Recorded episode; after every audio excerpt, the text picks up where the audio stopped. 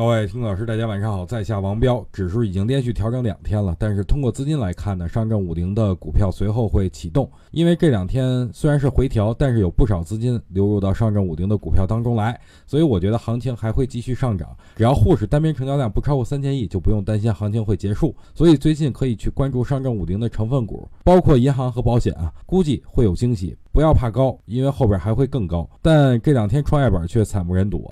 为什么创业板会跌呢？我觉得目前跟退市股有着很直接的关系。今年 A 股啊，已经有两家公司确定退市，同样还有五家公司被暂停上市，已经创了二零一一年以来的新高。这使得很多机构降低了创业板里边壳资源或者题材股的评级，同样也有资金从这些股票里撤退，才有了这两天创业板的下跌。好在我们反应的还算快，提前脱离了这些只会讲故事的股票，去深度挖掘上市公司内在的价值。所以大家在买股票的时候，一定要对上市公司有彻底的了解，要不然遇到个退市的就麻烦了。